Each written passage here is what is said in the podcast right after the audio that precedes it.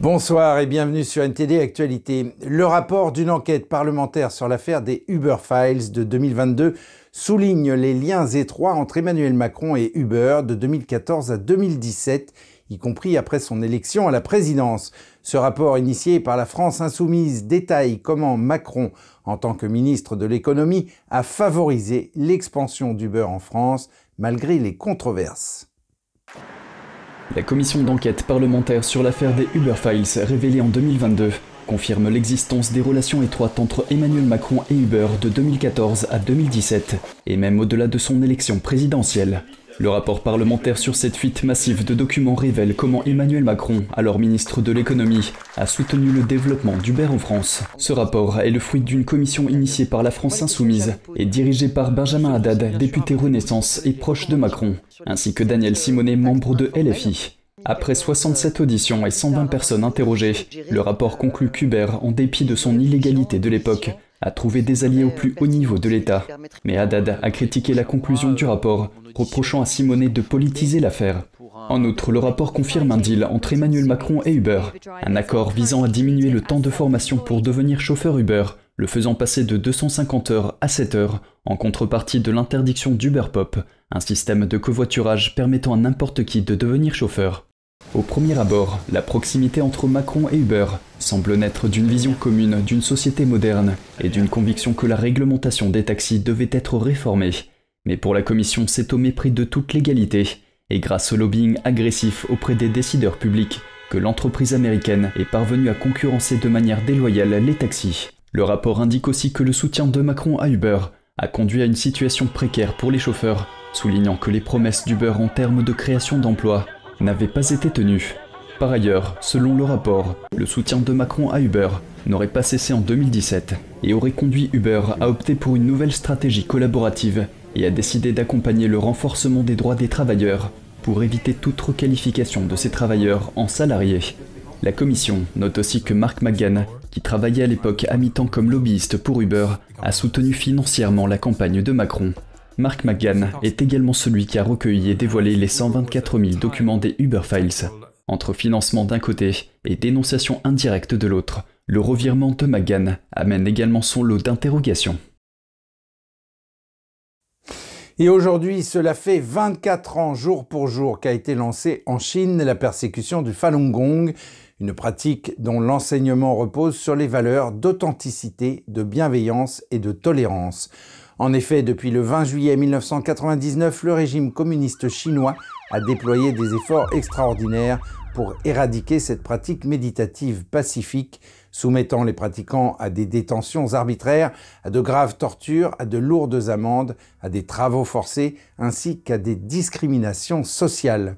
Un nombre incalculable de pratiquants de Falun Gong ont été victimes d'assassinats pour leurs organes, cautionnés par l'État des assassinats connus sous le nom de prélèvement forcé d'organes.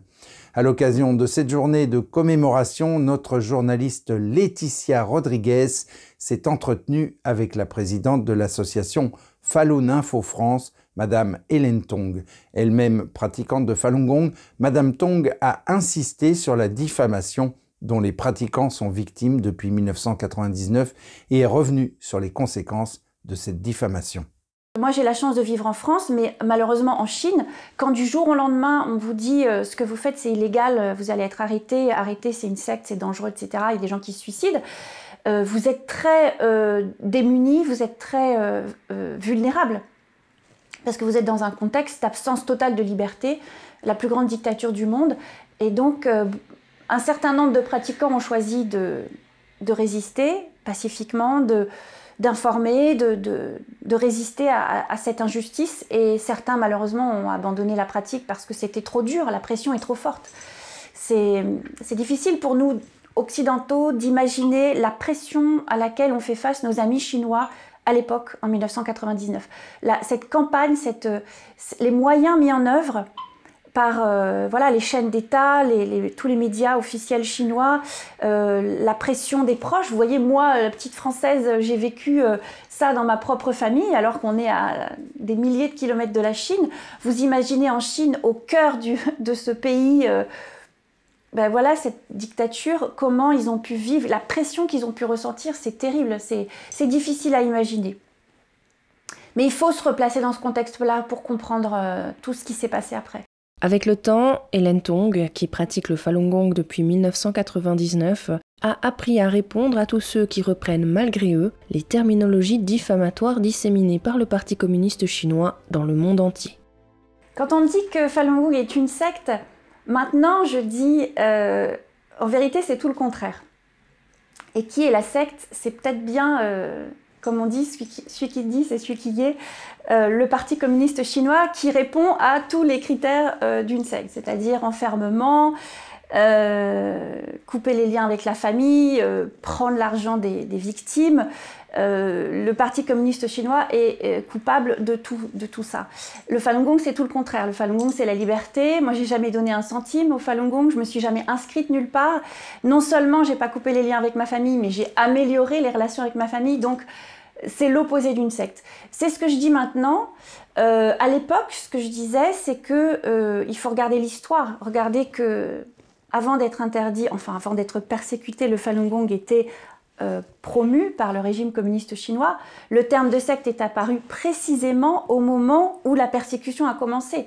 C'est un terme qui fait partie de la persécution, c'est-à-dire comme le disait le Washington Post dans son enquête journalistique en 2001, avec deux journalistes qui ont enquêté là-bas, qui ont réussi même à, interviewer un haut responsable chinois euh, de manière anonyme, mais ça c'est unique et ça ne s'est jamais reproduit après, de la bouche même d'un haut dignitaire chinois, ils avaient besoin absolument de lancer la diffamation avec ce terme de secte pour pouvoir continuer à persécuter. Sinon, ils n'auraient jamais pu continuer aussi longtemps c'était impossible. Interviewé à Paris dans le cadre de la commémoration des 23 ans de répression du Falun Gong, le pratiquant Tong Li, ancien chercheur pour l'écologie et l'environnement, a partagé l'enfer qu'il a vécu en prison en dépit de son poste au sein d'un ministère du parti. Tout d'abord, il ne vous laisse pas dormir. Il ne vous laisse dormir que 3 ou 4 heures par jour. Ensuite, après un ou deux mois, les gens deviennent non seulement dépressifs, mais peuvent aussi être victimes d'hallucinations. À ce moment-là, les gens peuvent avoir toutes sortes de problèmes mentaux. Ensuite, ils vous font subir un nouveau lavage de cerveau. Ils continuent à vous faire endurer ce genre d'attaques, d'accusations et de calomnies. À noter qu'aujourd'hui, en dépit de la diffamation et de la persécution ayant cours en Chine, le Falun Gong est pratiqué dans plus de 90 pays à travers le monde.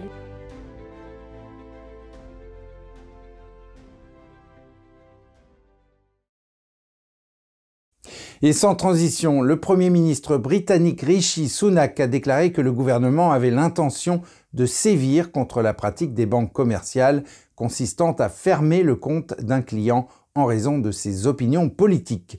Cette déclaration intervient après que les ministres conservateurs ont dénoncé le traitement réservé à Nigel Farage par la banque Coates.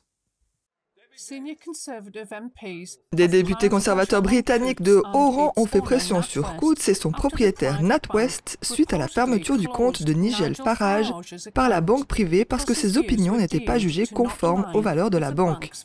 S'exprimant lors de questions au Premier ministre mercredi, l'ancien secrétaire Brexit David Davis a accusé Coates d'avoir menti sur la visibilité commerciale du compte de Farage.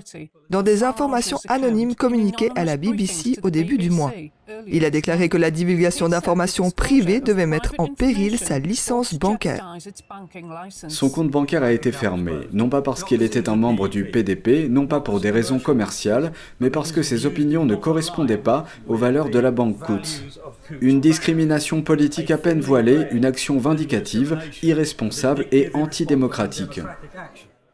Le Premier ministre Rishi Sunak a promis d'utiliser de nouvelles mesures pour sévir contre les banques qui refusent de travailler avec des personnes considérées comme politiquement exposées.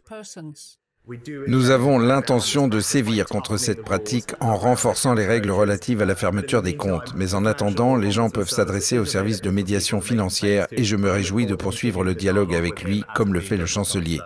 Avant les appels à l'intervention au Parlement, les ministres conservateurs ont dénoncé la façon dont l'ancien leader du parti du Brexit a été traité.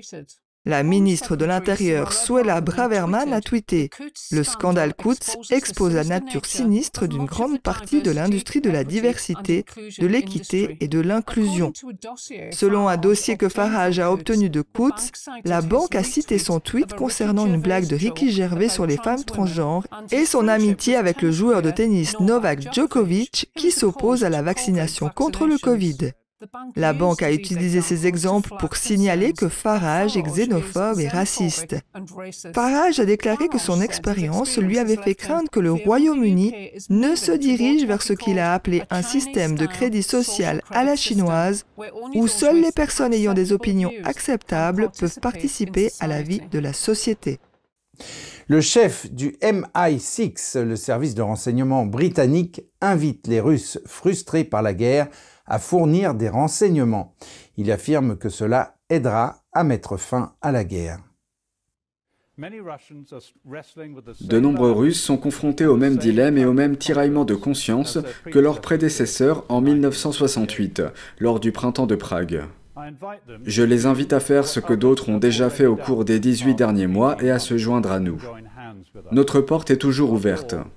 Nous traiterons leurs offres d'aide avec la discrétion et le professionnalisme qui font la réputation de mon service. Leurs secrets seront toujours en sécurité avec nous et ensemble, nous travaillerons pour mettre fin à l'effusion de sang. Il s'agissait d'un rare discours public du chef des services de renseignement britannique. Moore a déclaré que les Russes pourraient être amenés à coopérer avec le MI6 en raison de ce qu'il a appelé la décadence inexorable du gouvernement du président Poutine. Il a dit que cela a été démontré par la mutinerie du groupe Wagner en juin, disant que le chef de Wagner, Yevgeny Prigogine, bien qu'entièrement créé par Poutine, s'est quand même retourné contre lui. Il a également déclaré que si les mercenaires russes pouvaient se mutiner contre leur propre gouvernement, ils pourraient faire de même dans les pays africains où ils sont affectés, ajoutant que la Russie n'avait aucun intérêt dans la paix et la stabilité des nations africaines. Et le département américain du commerce a placé deux sociétés de logiciels espions basées en Europe sur sa liste noire. Ces sociétés détenues par des citoyens israéliens ont suscité des inquiétudes en matière de sécurité nationale. Les sociétés inscrites sur la liste noire sont Intellexa SA en Grèce et son entité Intellexa Limited en Irlande, et Citrox AD en Macédoine du Nord, ainsi que son entité Citrox Holding CRT en Hongrie. Ces entreprises ne pourront plus mener d'activités commerciales ou effectuer des transactions avec des entreprises américaines. Cette restriction réduit leur capacité à accéder aux logiciels et aux technologies qu'elles pourraient utiliser pour développer des outils de surveillance. Selon les autorités, cette mesure s'explique par le fait que les entreprises diffusent des outils de piratage qui menacent la vie privée et la sécurité au niveau international. Selon son site web, Intellexa développe et intègre des technologies pour donner aux services de police et de renseignement les moyens de protéger les communautés. Citrox ne semble pas avoir de site web. Les rapports indiquent que ces deux sociétés ont été liées à un certain nombre d'incidents présumés de surveillance. L'administration Biden suspend le financement de l'Institut de virologie de Wuhan. Cette décision fait suite à un examen de plusieurs mois qui a révélé que l'Institut de recherche chinois ne respectait pas les règles de sécurité fédérale. Le ministère américain de la Santé et des Services sociaux interdit également à l'Institut de Wuhan de faire des affaires avec le gouvernement fédéral à l'avenir. Le laboratoire n'a pas reçu de financement des instituts nationaux de la santé depuis 2020. L'établissement joue un rôle central dans les théories selon lesquelles la pandémie de Covid-19 pourrait provenir d'une fuite de laboratoire survenue à la fin de l'année 2020. Mais les enquêteurs ne sont pas encore parvenus à une conclusion définitive sur l'origine du coronavirus. Comment se porte l'économie chinoise en termes réels? En ce qui concerne le commerce extérieur, le ministère du Commerce de Pékin a reconnu que la situation était extrêmement grave. Depuis le début de l'année, les défis extérieurs auxquels est confronté le commerce extérieur ont en effet augmenté de manière significative. Les exportations chinoises se sont contractées le mois dernier au rythme le plus rapide depuis trois ans. Les autorités ont déclaré que les investissements directs non financiers à l'étranger avaient augmenté de plus de 20% au cours du premier semestre de l'année. Mais l'utilisation réelle des capitaux étrangers a chuté de près de 3% par rapport à l'année précédente. Les décideurs politiques doivent faire face au contrôle des exportations de l'Occident, à la baisse de l'activité industrielle et à la hausse du chômage dans le pays. Les fonctionnaires ont déclaré qu'ils seraient confrontés à un environnement extérieur sévère et complexe au cours du second semestre de l'année. Et pour terminer, allons faire un tour du côté de Chicago où un vétéran fait un tabac en vendant des saucisses dans son camion. Les saucisses ne sont pas souvent sous les feux de la rampe, mais Joe Pearl pourrait bien changer la donne. Daniel Monaghan de NTD nous parle de cet homme charismatique surnommé G.I. Joe et qui vend joyeusement des viandes fumées depuis son camion dans les bars et les pubs. Joe Pearl, vétéran de l'armée, est un marchand de viande ambulant. Il est présent à Chicago et dans d'autres régions du Midwest depuis un demi-siècle. Les gens l'appellent G.I. Joe en raison du temps qu'il a passé dans l'armée. Joe Pearl aime bien rire avec les gens et s'amuse de les voir appeler son numéro d'urgence lorsqu'ils sont à court de produits. J'aime mon travail, j'aime ce que je fais, je suis bon dans ce que je fais et je veux rendre les gens heureux, je veux leur donner le sourire. Il travaille régulièrement 16 heures par jour pour pouvoir partager la viande avec le plus grand nombre. Son père était également vendeur itinérant de saucisses. Il perpétue donc une tradition familiale. Mais Pearl pourrait bien être le dernier d'une race en voie de disparition, celle des marchands de viande ambulants. Cela fait 50 ans que je fais ça, donc cela fait partie de moi. Quand je partirai, ce sera tout. Mes enfants font d'autres choses. Pour Pearl, ce sont les petits avantages qui en valent la peine. Je rentre dans un endroit, les gens crient et hurlent Le marchand de saucisses est là Ils sont assis sur les tabourets de bar ou autres, et je fais vibrer toute la salle. G.I. Joe peut être retrouvé n'importe quel jour à Chicago, toujours prêt à vous rassasier et à vous donner le sourire. Daniel Monaghan, NTD Actualité. Ainsi s'achève cette édition. Merci de l'avoir suivi. Vous pouvez regarder tous les programmes de NTD sur Ganjing World, la plateforme 100% propre, en tapant www.ganjing.com/fr-fr ou en cliquant sur le lien qui se trouve sous la vidéo. Quant à nous, on se retrouve demain à 20h pour une nouvelle édition et d'ici là, je vous souhaite à toutes et à tous et au nom de toute l'équipe une excellente soirée sur NTD.